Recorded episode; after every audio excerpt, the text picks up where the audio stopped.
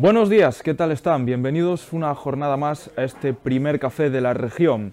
Hoy es jueves 19 de enero y prácticamente no se habla de otra cosa en la mayor parte de la provincia. La borrasca 100 pintó de nieve urense, pero sembró de incidencias la montaña. Nos habla de ello en detalle Patricia Casteleiro. La nieve cubrió ayer todas las zonas de la provincia a más de 400 metros causó incidencias, retenciones de tráfico y más de 3.000 niños no pudieron ir al colegio por la suspensión del transporte escolar. En las páginas 2, 3, 4 y 5 del periódico se lo contamos. Y la provincia cerró el 2022 con un repunte en la mortalidad. De hecho, fue el segundo peor año de la década solo por detrás del año de la pandemia, el 2020.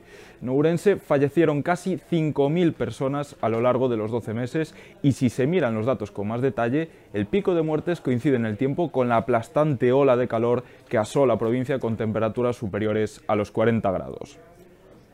Por otro lado, el periódico vuelve a repasar hoy las cuentas de la Navidad del Concello, como por ejemplo las facturas que supuso el concierto de Omar Montes para las arcas municipales. Nos desgrana estos datos Elizabeth Fernández. En el periódico de hoy analizamos el gasto de algunas actividades navideñas como el concierto de Omar Montes y el Parque Multiaventuras del Posío. El periódico de hoy tiene más temas, por ejemplo, una entrevista al ponente del foro La Región de hoy, Iván Vélez, bajo el titular No se le puede pedir al CID ser feminista y ecologista. En la provincia, los colleiteiros pierden fuerza en Ribeiro y son cada vez menos. Pasaron de ser 72 hace 5 años a 47 hoy en día. Analizamos a fondo las causas de esta caída y, mientras tanto, Ayer el geodestino de Horras presentó su potencial turístico al mercado internacional en la Feria de Turismo de Madrid, en Fitur.